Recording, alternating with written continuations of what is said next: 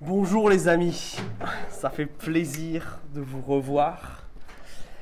Alors aujourd'hui, malheureusement, c'est l'avant-dernière prédication de notre série.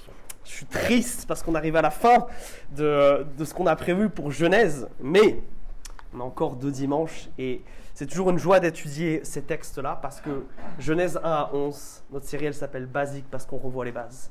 On revoit les bases de tout ce qui va constituer ensuite le reste du récit biblique. Et aujourd'hui, on va parler de quelque chose qui est fondamental dans notre compréhension de la Bible. Les alliances. Ou comme on dit en vieux français, les testaments. Dieu parle aux hommes et est en relation avec eux au travers de choses qui s'appellent des alliances. Et c'est une notion tellement importante dans la Bible qu'on la retrouve dans le titre même des deux grandes parties. Vous savez, on dit l'Ancien et le Nouveau Testament, ou autrement dit l'Ancienne et la Nouvelle Alliance.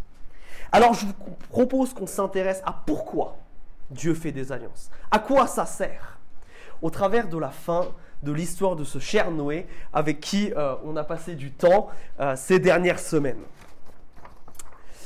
Alors, faisons un petit euh, récap avant de passer au texte, du jour parce que on est à la fin de l'histoire de Noé, donc il faut qu'on se rappelle deux trois trucs. On a vu que depuis le début de la jeunesse, plus le temps avance, plus les humains font n'importe quoi, plus le péché abonde, plus le mal abonde. Et en Genèse 6, juste avant le déluge, on a ce constat terrible que la terre est couverte de violence. Et même après l'avertissement de Dieu, les êtres humains refusent de changer et continuent à commettre le mal. Et alors, la patience de Dieu, elle atteint ses limites et Dieu va noyer sa création sous les eaux. C'est ce qu'on appelle le déluge. Mais Dieu, il veut que l'espèce humaine, elle survive. C'est le Dieu de la vie. Alors, il appelle Noé. Il appelle Noé sa famille, les derniers humains qui lui sont restés fidèles et il leur fait construire un bateau géant qu'on appelle une arche. Et puis Dieu va envoyer des animaux dans ce bateau pour que après ce déluge qui va recouvrir toute cette partie de la terre, eh bien la terre puisse être repeuplée. Et la semaine dernière justement, on s'est arrêté au fait que Noé et les animaux sortent de l'arche pour repeupler la terre. Et puis Noé, après avoir bâti un bateau, maintenant il bâtit un hôtel sur lequel il va faire un sacrifice pour remercier Dieu de l'avoir sauvé. Puis Dieu va faire cette promesse, vous vous rappelez, où il va dire que plus jamais il enverra de déluge. Plus jamais il détruira la terre comme il l'a fait là. Alors on peut commencer à lire. Genèse chapitre 9. Qu'est-ce qui se passe suite à ça? Dieu bénit Noé et ses fils. Il leur dit, soyez féconds, multipliez-vous et remplissez la terre. Vous inspirerez de la crainte et de la terreur à tout animal de la terre, à tout oiseau du ciel, à tout ce qui fourmille sur la terre et à tous les poissons de la mer. Ils vous ont été livrés. Tout ce qui fourmille et qui vit vous servira de nourriture, comme les végétaux. Je vous donne tout cela seulement. Vous ne mangerez pas de chair avec sa vie, c'est-à-dire avec son sang. De plus, je réclamerai votre sang pour votre vie. Je le réclamerai à tout animal et je le réclamerai à chaque être humain, la vie de l'homme qui est son frère. Car celui qui répand le sang de l'être humain, par l'être humain, son sang sera répandu. Car à l'image de Dieu, l'homme a été fait. Et vous, soyez féconds et multipliez-vous, peuplez la terre et multipliez-vous sur elle. Alors, vous savez que dans cette série, on aime bien se donner des petites astuces sur comment on lit la Bible. Et eh bien, on va commencer par ça aujourd'hui. Je ne sais pas si vous avez remarqué, mais les premiers mots que Dieu dit au verset 1 et les derniers mots que Dieu dit dans ce verset 7, c'est les mêmes. C'est la même chose. Multipliez-vous, peuplez la terre, soyez féconds. Et ça, mes amis, ça s'appelle une inclusion. C'est l'idée d'une parenthèse l'auteur biblique veut nous dire, ok, là il y a les deux morceaux de la parenthèse, et ce qu'il y a au milieu, c'est important. Et pour être sûr que vous ne loupiez pas, je vais utiliser exactement les mêmes expressions. Parce que je veux vous communiquer quelque chose d'important. Et ce qu'on va voir au travers de ces versets, c'est premièrement le but. À quoi ça sert une alliance? Pourquoi Dieu il fait ça? Et alors, parmi tous les mots là, qu'il y a dans des versets 1 à 7, il y en a justement certains qu'on a déjà vus. Certains qui sont plus importants que les autres, c'est évidemment ceux qui forment les bouts de cette inclusion, le verset 1 et le verset 7. On retrouve ici quelque chose qu'on a déjà entendu plus d'une fois. Ce commandement de Dieu, où il avait dit à Adam et Ève, vous vous rappelez, une fois qu'il les a créés, multipliez-vous, faites des enfants. Que toute la terre se remplisse d'humains. Pourquoi? Parce que les humains sont image de Dieu. Leur rôle, c'est de représenter Dieu sur toute la terre, jusqu'à ce que la terre, elle se transforme comme le Jardin d'Éden, qu'elle soit ce temple géant où Dieu est glorifié. Que cette image qu'on avait là, à l'instant, juste avant, d'une terre recouverte de la violence, elle soit maintenant une terre recouverte par l'image de Dieu. Et les alliances, mes amis, et ça c'est le but de toutes les alliances, absolument toutes celles que vous allez trouver dans la Bible, c'est de donner un cadre pour que cette mission, elle puisse avoir lieu, pour que ça, ça puisse se passer. Et c'est d'ailleurs un poil polémique. Pourquoi? Parce que vous vous rappelez peut-être, on en a parlé plusieurs fois, le but de la Genèse, c'est aussi de remettre un peu les pendules à l'heure. Parce qu'il y a plein de récits qui circulent sur comment toutes ces choses sont arrivées. Le problème étant que ben, malheureusement, il ne raconte pas la vérité. Et donc Dieu, en permettant que la Genèse soit écrite, veut remettre les pendules à l'heure. Et dans les autres mythes, il y a une chose qui est intéressante. Une fois que le déluge est terminé, que les dieux ont ordonné parce qu'ils ont peur des humains, ils ont peur parce qu'ils se multiplient trop vite, les dieux inventent quelque chose qui s'appelle la stérilité. Et ils vont frapper l'humanité avec de la stérilité. Où ça va être difficile d'avoir des enfants. Parce que ces dieux-là ont justement peur des êtres humains. Mais qu'est-ce que le Dieu de la Bible fait? Le Dieu de la Bible ici met un énorme pied de nez à cette idée-là. Le Dieu de la Bible dit non, moi je suis le Dieu de la vie. Ce que je veux, c'est que vous vous multipliez. C'est que la vie, elle foisonne sur cette terre. Notre Dieu, c'est le Dieu de la vie, pas le Dieu de la stérilité. Alors, cette alliance, comme on l'a dit, son but premier, comme toutes les autres, c'est que cette mission-là, d'être des images de Dieu partout sur terre, elle s'accomplisse. Mais il y a un but aussi spécifique. Et ce but spécifique, on le trouve particulièrement dans les versets 8 à 11, et on va les lire, où Dieu dit une nouvelle chose. Dieu dit encore à Noé et à ses fils avec lui. Quant à moi, j'établis mon alliance avec vous et avec votre descendance après vous, avec tous les êtres vivants qui sont avec vous, tant les oiseaux que le bétail et tous les animaux sauvages, avec tous ceux qui sont sortis de l'arche, avec tous les animaux sauvages. J'établis mon alliance avec vous. Tous les êtres ne seront plus retranchés par les eaux du déluge. Il n'y aura plus de déluge pour anéantir la terre. En substance, Dieu dit la chose suivante. Plus jamais. Le déluge est arrivé une fois, mais plus jamais. Plus jamais le reste de la création les animaux, les plantes, tout ce qui n'est pas humain, subira quelque part les conséquences du péché des hommes. Et ça, c'est un verset, entre autres, qui est vachement important. Parce que ça veut dire que Dieu ne se préoccupe pas que de sa création humaine. Il se préoccupe aussi vraiment de sa création non humaine. Parce que depuis le début, cette création non humaine, elle souffre.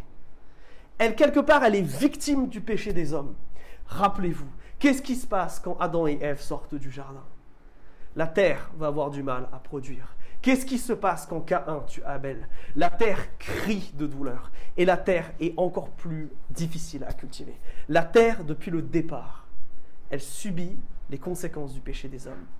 Et Dieu dit maintenant ça suffit.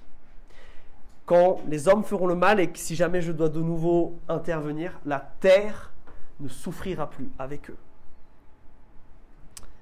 D'accord? Ok, alors ça, c'est les buts de cette alliance. Maintenant, passons un petit peu au contenu. Et ça nous donnera un peu une idée de ce qui est dit là et peut-être de comment l'appliquer à nos vies finalement.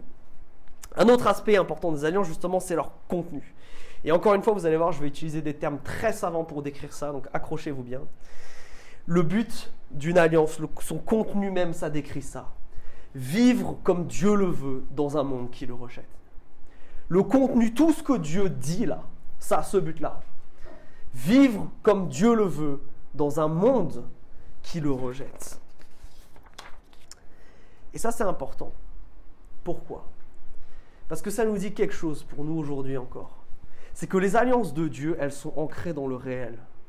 Elles décrivent pas des choses lointaines, des idéaux qui seraient durs à atteindre, qu'on n'arriverait pas à atteindre. Non, non, non. Les alliances avec Dieu, elles sont ancrées dans le concret, dans la pratique, dans le réel. Alors, Qu'est-ce qui se passe ici?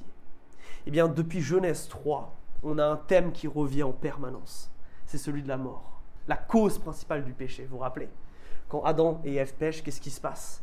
Ils sont éloignés de Dieu et la mort physique arrive. Quand Cain pêche, qu'est-ce qui se passe? Abel meurt. Quand Abel est le pire du pire, euh, pardon, Abel, Lémec est le pire du pire, qu'est-ce qui se passe? Il se met à tuer même des enfants. Et au final, en Genèse 6, le péché et le mal abondent tellement abondamment sur terre que la seule solution, c'est la mort des hommes. La mort, la mort et encore la mort. Elle est partout. Et ça, ça ne va pas changer.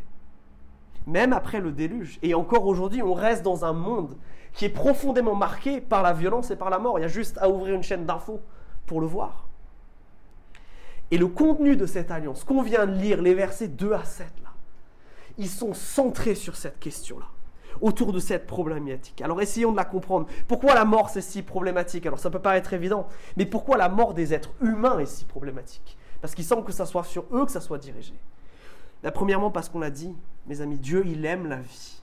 Dieu c'est pas le Dieu de la mort, Dieu veut la vie. Mais il y a quelque chose de plus. Regardez le verset 6. L'être humain, il a une valeur particulière. J'en ai parlé un tout petit peu avant. Il est image de Dieu. C'est une créature à part. Et le fait de tuer un humain, c'est tuer quelqu'un qui porte l'image de Dieu. Et par conséquence, c'est un des actes aux yeux de Dieu les plus répréhensibles qui soient. C'est tuer quelqu'un que lui a créé spécialement, qui l'envoie, qui porte quelque chose que le reste de la création ne porte pas. Et alors, pour exprimer le contenu de cette alliance, eh ben, c'est cette notion si importante. Dieu va faire un truc qui va vous qui, va, qui fait tout le temps dans la Bible, et ça c'est encore un autre petit truc qui va vous servir à chaque fois. Dieu, il aime faire quelque chose. Il aime illustrer des vérités spirituelles par des choses très concrètes. Mon prof d'Ancien de, Testament à la fac nous a rabâché les oreilles avec ça. Et maintenant, c'est votre tour d'avoir, de, m'entendre dire euh, ça tout le temps. Dieu utilise des choses concrètes pour enseigner des vérités spirituelles. Et on la vérité spirituelle qui est si centrale, et je tourne autour depuis tout à l'heure, c'est cette idée que la vie humaine, eh ben, elle n'est pas mesurable. Elle a un tel prix aux yeux de Dieu que justement la mort des êtres humains, c'est vachement problématique. Et si ça, c'est cette vérité spirituelle, alors quelle chose concrète Dieu va donner pour pouvoir illustrer ça? Eh bien, regardez. Dieu dit si un animal ou un être humain tue bah, un autre être humain, alors le meurtrier, il doit être mis à mort. On ne tue pas un être humain impunément. Plus que ça, Dieu dit que les humains ici, ils ont une autorité particulière sur la création. En tant qu'être créé à l'image de Dieu, ils sont supérieurs au reste de la création. Mais attention, dans la Bible, qui dit autorité dit responsabilité. Ces deux concepts, ils vont toujours ensemble. Il n'est pas question ici d'exploiter la création pour en faire ce qu'on veut. Non on doit la diriger pour qu'elle ressemble à Éden, pour qu'elle accomplisse le but que Dieu l'a placé, pas pour l'exploiter euh, à des fins qui nous seraient propres. Et le dernier aspect, c'est sans doute le plus concret, c'est de ne pas manger de sang. Parce que le sang, ça symbolise la vie. C'est très concret. Quand tu saignes, et que si tu saignes trop longtemps, tu meurs. Le sang, ça symbolise littéralement cette vie qui s'échappe de toi si tu te blesses. Et en disant aux gens, à partir de maintenant, vous n'allez plus manger de sang, quel symbole plus fort peut-il y avoir pour leur exprimer à quel point la vie, elle est importante? Alors qu'est-ce que ça, ça veut dire pour vous et moi? Parce que tout ça, ça concerne Noé. Mais vous et moi, on est sous une autre alliance, celle qui est avec Jésus-Christ. Alors, ça, ça nous dit déjà que quand Dieu fait des alliances avec nous, c'est toujours très concret. C'est toujours quelque chose à prendre au sérieux parce que ça ne parle pas que de concepts lointains et éloignés. Ça parle de choses pratiques pour maintenant. Mais bien malheureusement, et c'est une tendance qu'on voit de plus en plus dans l'Église, nous réduisons la nouvelle alliance, l'alliance sous laquelle nous nous sommes, à un simple ticket vers le paradis. En oubliant l'aspect hyper concret, hyper radical de la nouvelle alliance. Laissez-moi vous le rappeler. Matthieu 5, Jésus dit, aimez vos ennemis, priez pour ceux qui vous persécutent.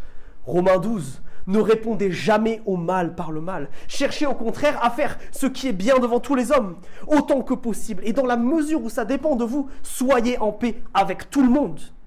Mes amis, ne vous vengez jamais vous-même, mais laissez agir la colère de Dieu. Jacques 4. Or, qui sait faire le bien et ne le fait pas, se rend coupable d'un péché. Éphésiens 4. Ne laissez aucune mauvaise parole franchir vos lèvres. Ayez au contraire des paroles empreintes de bonté, qui aident les autres à grandir dans la foi selon les besoins. Amertume, irritation, colère, éclat de voix, insulte, faites disparaître tout cela du milieu de vous, ainsi que toute forme de méchanceté. Jacques 2. Et voilà que l'un d'entre vous dit Au revoir mes amis, portez-vous bien, restez au chaud et bon appétit. Sans leur donner de quoi pourvoir aux besoins de leur corps, à quoi cette personne sert-elle? Il en est ainsi de la foi. Si elle reste seule sans se traduire en actes, elle est morte. Mais quelqu'un dira l'un à la foi et l'autre à les actes. Eh bien moi je vous dis, montre-moi ta foi sans les actes, et moi je te montrerai ma foi par mes actes. 1 Corinthiens 16, que l'amour inspire toutes vos actions. Mes amis, cette nouvelle alliance, elle est tout aussi pratique. Comme on dit maintenant, cette nouvelle alliance, c'est un lifestyle, c'est une manière de vivre. C'est pas que des considérations spirituelles qui touchent en haut, ça se joue maintenant. Le Nouveau Testament, et c'est là où ça change complètement avec l'alliance de Noé, il ne s'intéresse pas qu'à la préservation de l'espèce humaine. Dans les versets que je vous ai lus, le thème c'est quoi? C'est l'amour. C'est au-delà de simplement des gens qui vivent. C'est des gens qui vivent avec des relations qui sont complètement restaurées avec Dieu et les uns envers les autres. Cette nouvelle alliance, elle met elle aussi l'accent sur la valeur de la vie. Mais elle va beaucoup, beaucoup, beaucoup plus loin. Et ça, ça doit nous interroger, les amis. Ne pas tuer les autres, ça nous semble évident. Mais est-ce que les aimer, avec toute la radicalité que ça implique dans ce qu'on a lu là, dans les versets que j'ai cités, est-ce que c'est quelque chose qui nous marque? Est-ce que c'est quelque chose que nous vivons? Ça, ça doit nous interroger. Si notre alliance avec Dieu par Jésus-Christ, c'est quelque chose d'aussi concret, est-ce que c'est des choses que nous vivons?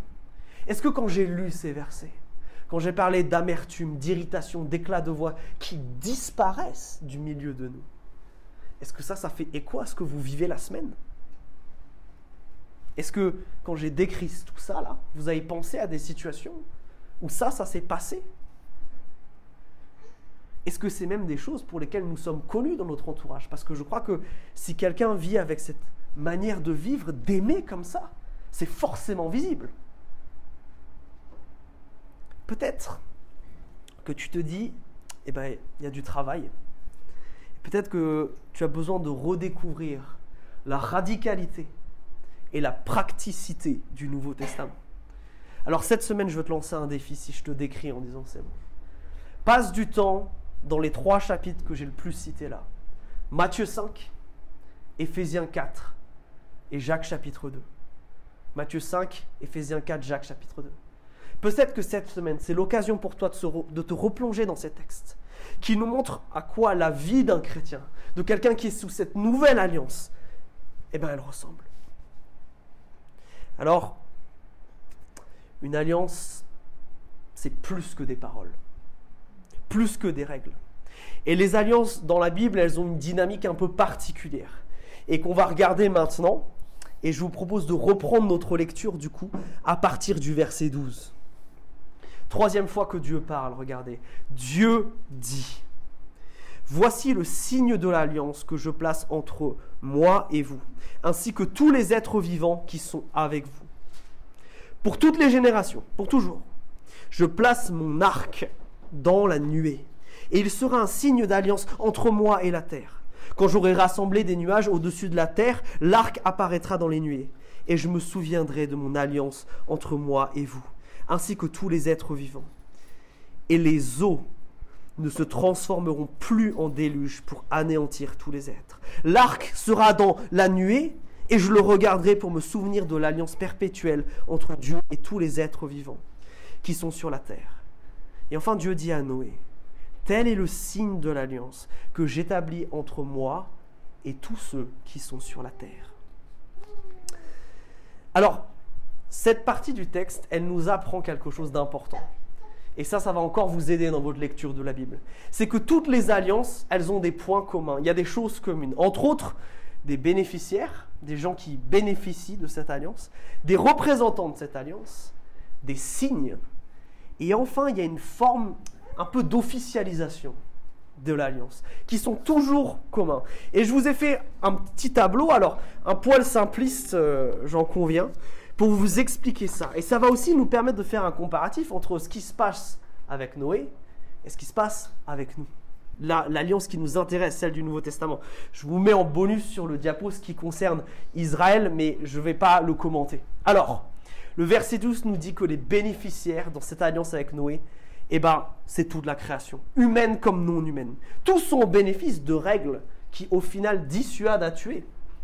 De règles aussi où Dieu, et de cette promesse où Dieu dit qu'il ne détruira plus les choses par le déluge.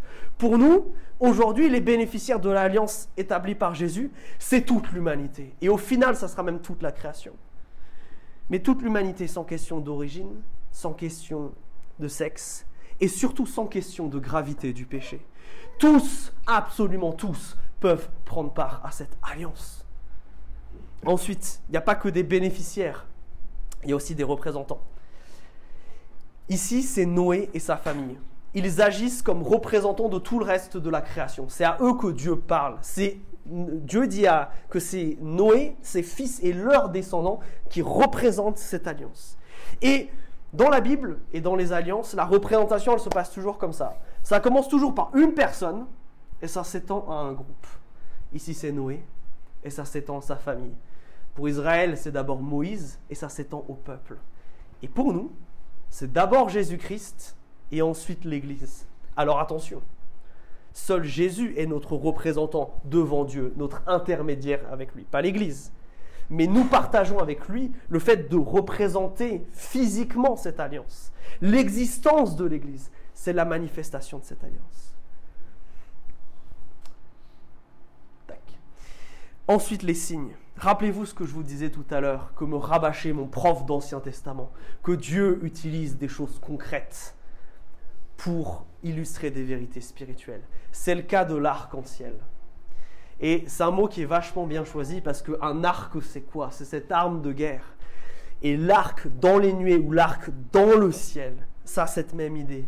C'est comme si Dieu pointait quelque chose vers le ciel et disait plus jamais. Plus jamais l'eau, elle descend comme ça. Et c'est censé être un signe pour nous tous, dès que nous voyons cet arc-en-ciel, de se rappeler de la promesse de Dieu. Mais oui, il ne détruira plus la terre comme ça. Et pour nous, qu'est-ce que c'est alors aujourd'hui, ce signe? Eh bien, nous, on en a deux. La Sainte Seine, ce moment où on prend du pain et du vin et on se rappelle le sacrifice de Jésus. Et le deuxième, c'est le baptême. Et ce qui est malheureux, c'est qu'on vit dans un siècle où actuellement, ce dernier signe, il a été dénué de tout son sens. D'un côté, il y a ceux qui vous diront que n'importe qui peut se faire baptiser n'importe quand, baptisons même les enfants. Et de l'autre côté, vous aurez ceux qui disent que le baptême c'est tellement important qu'on est capable de avoir d'un côté la Sainte Seine et pas être baptisé. Tout va ensemble. Pourquoi? Parce que le baptême, mes amis, c'est plus que simplement une manifestation extérieure de ce qui s'est passé à l'intérieur.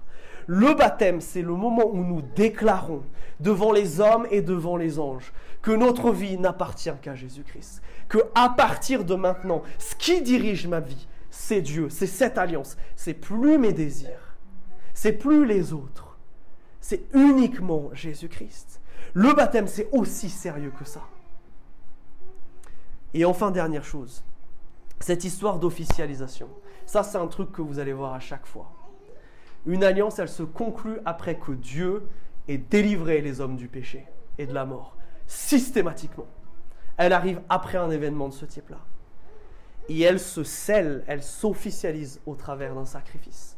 Dans l'histoire de Noé, c'est ce qu'on a vu la semaine dernière. Vous vous rappelez? Noé sort de, l'arche, c'est l'arche qui lui a permis d'être sauf, et ce sacrifice, c'est du, du remerciement. Et pour nous aujourd'hui, c'est Jésus qui fait les deux à la fois, qui en mourant sur la croix, en étant ce sacrifice, c'est finalement celui qui nous permet d'être délivrés du péché. Alors, je veux vous montrer au travers de ça que notre alliance avec Dieu, elle est bien plus belle elle est bien plus grande, elle est bien plus merveilleuse que toutes les autres. Mais pour comprendre ça, il va falloir qu'on s'attaque à l'application, parce que là, il n'y a que des points communs. Il n'y a pas tellement de différence. Mais il y en a une qui va arriver dans la fin de ce texte. Il y a une différence fracassante qui va nous montrer en quoi l'alliance de Noé, elle est tellement faible à côté de l'alliance que nous avons avec Jésus. Parce que tout ça, c'est des paroles. Maintenant, passons aux actes. Et continuons du coup à lire pour voir ce qui va se passer maintenant que Dieu a dit cela. Verset 19. Verset euh, pardon, 18. Les fils de Noé qui sortirent de l'arche étaient Sem, Cham et Japheth. Cham fut le père de Canaan. Ces trois-là sont les fils de Noé. C'est à partir d'eux qu'on se dispersera sur toute la terre. Noé devint cultivateur et il planta une vigne. Il but du vin, s'enivra et s'exposa nu à l'intérieur de sa tente. Cham, père de Canaan, vit la nudité de son père et le raconta au dehors à ses deux frères. Alors Sem et Japheth prirent le manteau, le mirent tous deux sur leurs épaules, marchèrent à reculons et recouvrirent la nudité de leur père. Comme ils détournaient le visage, ils ne virent pas la nudité de leur père. Lorsque Noé se réveilla de son vin, il apprit ce, qui lui avait, ce que lui avait fait son fils cadet. Il dit alors, maudit soit Canaan, qu'il soit l'esclave des esclaves de ses frères. Il dit encore, béni soit le Seigneur, le Dieu de Sem, et que Canaan soit son esclave, que Dieu mette Japheth au large, qu'il demeure dans les tentes de Sem, et que Canaan soit son esclave. Après le déluge, Noé vécut 350 ans. La totalité des jours de Noé fut de 950 ans, puis il mourut. Alors cette fin d'histoire, elle est un poil bizarre, n'est-ce pas? Elle est un peu compliquée parce qu'on ne comprend pas trop ce qui se passe. Quel est le rapport avec tout ce que je viens de dire sur les alliances et ça? Pire, qu'est-ce que Cham a fait de si répréhensible au point que ça soit même pas lui, mais son fils qui est maudit par Noé? Qu'est-ce qui s'est passé là? Alors remettons un poil de contexte. Qu'est-ce qu'on a dit que ces alliances cherchent à faire? Que la vie fleurisse sur terre. Dieu veut que les hommes se multiplient, que cette mission d'être image de Dieu sur toute la terre, elle puisse continuer, n'est-ce pas? C'est pour ça qu'il avait dit, soyez féconds, multipliez-vous. Rappelez-vous, Seulement, ici, Noé va faire une erreur monumentale. Et Cham, un acte horrible. La manière dont ça, ça se passait, normalement, être fécond et se multiplier, ça a la simplicité de Genèse 4, verset 1. L'homme eut des relations avec Ève, sa femme. Elle fut enceinte et mise au monde Cain. Cette simplicité-là, elle est perturbée dans ce récit. Noé va s'enivrer.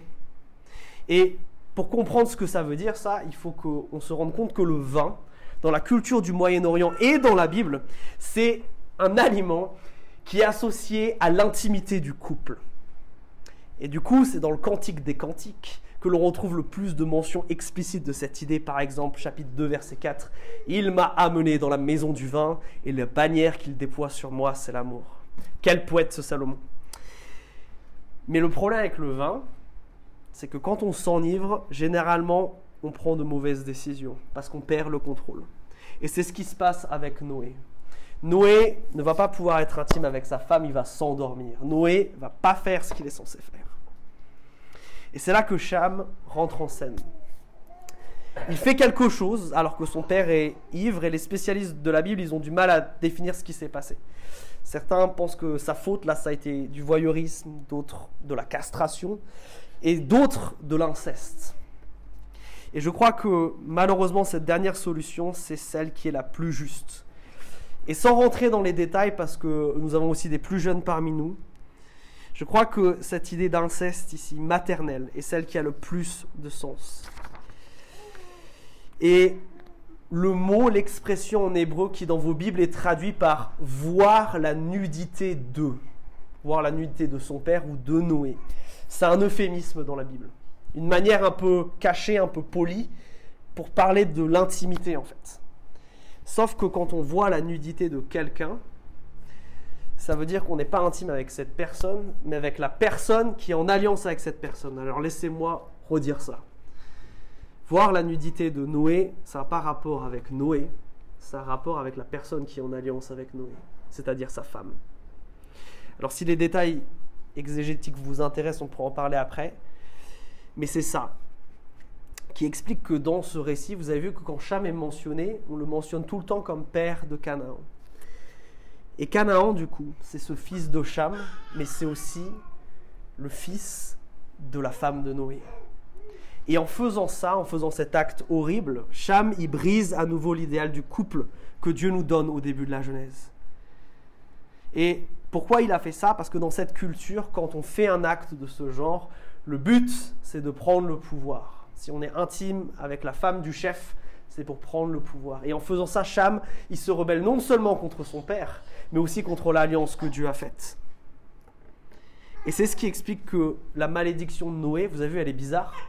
Elle se concentre sur Canaan, pas sur Cham. Pourquoi? Parce que Canaan ne peut pas être considéré comme un de ses fils légitimes. Et c'est ce qu'il dit au travers de cette malédiction. Tu n'es pas mon fils. Tu ne peux pas être considéré au même rang que Sem et que Japhet, qui eux sont mes fils légitimes. Toi, non. Tu seras leur serviteur. C'est-à-dire, c'est cette idée derrière esclave. Il ne faut pas le comprendre comme quelqu'un à qui on va donner des coups de fouet. Mais quelqu'un qui va être serviteur. Tu n'es pas du même rang. C'est pas possible. Alors, Maintenant qu'on a compris ça, est-ce que vous vous rendez compte de ce qui vient de se passer Immédiatement, après que cette alliance qu'on a décrite maintenant en détail, en long, en large et en travers, elle a été établie, elle a été brisée. À peine établie, déjà brisée. C'est un autre motif que vous allez voir partout dans la Bible. Et de manière tellement violente. Dieu établit cette alliance pour faire fleurir l'humanité pour qu'elle puisse réussir là où les ancêtres de Noé ont échoué jusqu'à présent. Mais les fils ne font pas mieux que les pères. Et ça, ça nous met devant un constat qui est plutôt affreux. L'alliance, elle peut être aussi bonne que possible, avec des règles aussi bien pensées que possible, avec des garde-fous et même des signes dans le ciel. Tout ça, ça n'a le pouvoir que de limiter le mal, mais pas de l'éliminer toutes ces alliances, elles limitent le mal, mais elles ne l'éradiquent pas.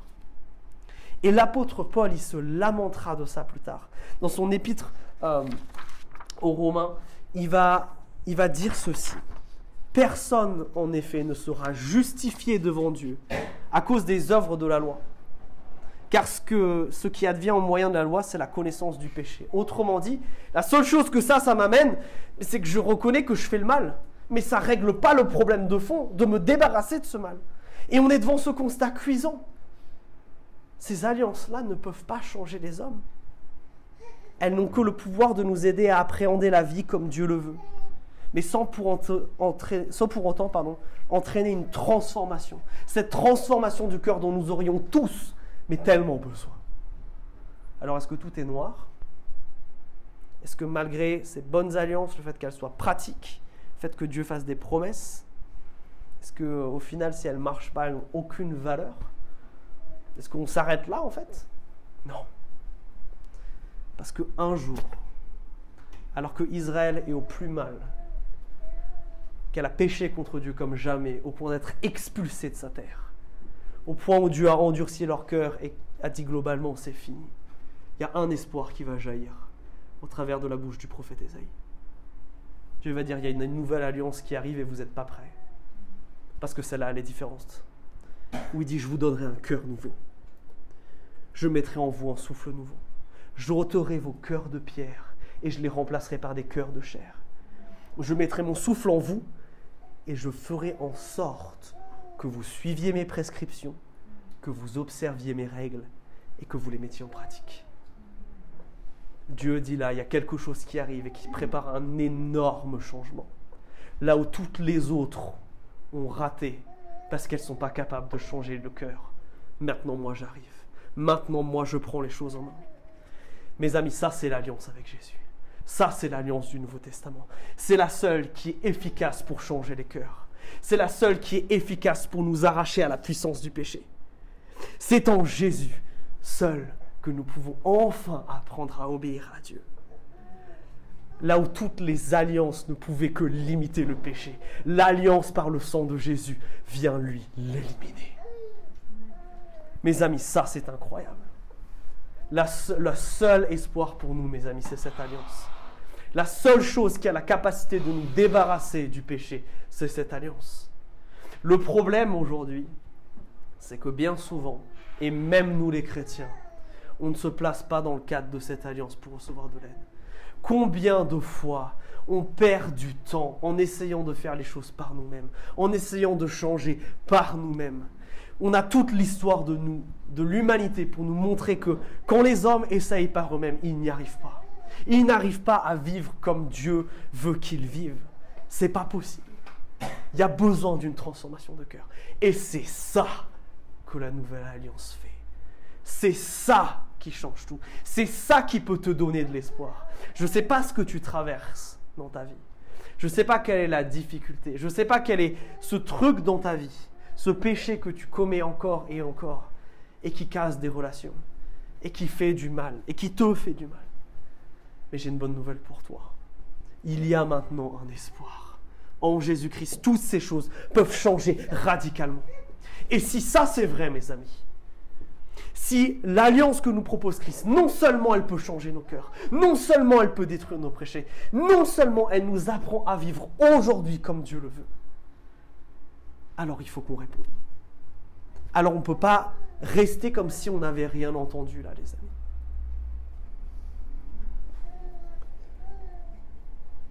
Comment est-ce que le Saint-Esprit veut que tu répondes à cette alliance? Est-ce que tu t'es dit, waouh, en fait, euh, j'ai compris que ça me permettait d'avoir la vie éternelle, de croire en Christ, mais je vis pas là comme quelqu'un qui est sous une alliance. Ma vie, elle n'est pas différente. Je vis pas Éphésiens 4, Matthieu 5 et Jacques 2. Peut-être que tu te dis, mais c'est tellement incroyable. Dieu peut me libérer. Peut-être que tu te rappelles de ce qui s'est passé dans ton passé où tu as vu Dieu justement te changer d'une manière où tu es maintenant méconnaissable. Mais pour toutes ces choses-là, mes amis, je vous propose que nous prenions maintenant le second symbole de notre alliance avec Dieu, la scène. C'est une manière ultra concrète de dire à Dieu, moi je viens avec toi dans cette alliance. Moi je veux vivre comme toi tu le veux moi je veux être peut-être délivré de la puissance de ce péché. C'est un acte qui est certes symbolique, mais qui est tellement fort dans sa signification. Et on va faire passer les plateaux avec justement le pain qui représente le fait que Jésus soit physiquement mort pour t'arracher du péché. Et le vin qui symbolise ce sang qui a coulé pour que cette nouvelle alliance elle puisse exister, pour que cet espoir il puisse avoir lieu. Alors, je te propose de passer un petit temps avec Dieu seul. Et on va passer les éléments. Et si tu as fait alliance avec Jésus-Christ, alors je t'invite à les prendre. Sinon, c'est pas grave. Laisse-les passer. Ne fais pas un acte qui ne correspond pas à ce que tu veux vivre avec Dieu. Je t'invite à prendre le pain de manière personnelle. Parce que Christ a fait tout ça pour toi. Lui qui sait tout, lui qui vit de toute éternité, savait d'avance que tu existerais.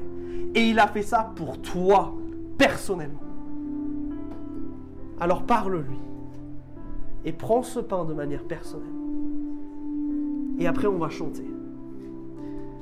Parce que, comme on l'a dit il y a quelques semaines, on ne peut pas rester que à genoux. C'est important de passer par ce temps on est à genoux devant Dieu, on reconnaît notre besoin de lui. Mais ça, ce n'est pas une manière de vivre. Ensuite, Dieu veut que nous vivions, que cette manière de vivre avec amour, ça soit notre quotidien. Et que nous le louions pour ça. Ne pas rester uniquement dans la tristesse, mais dans la joie d'avoir été pardonné. Et par conséquent, on va s'attendre et on prendra ce jus de raisin ensemble. Parce que nous, si nous existons, si nous sommes là maintenant tous ensemble, c'est bien parce que Dieu a fait une alliance. Sans cette alliance, vous et moi, on ne se connaît pas. On ne se rencontre pas, on est disséminés partout sur terre. Nous sommes le peuple que Dieu a appelé, que Dieu a délivré et que Dieu a choisi. Alors mes amis, prenez ces quelques instants avec Dieu.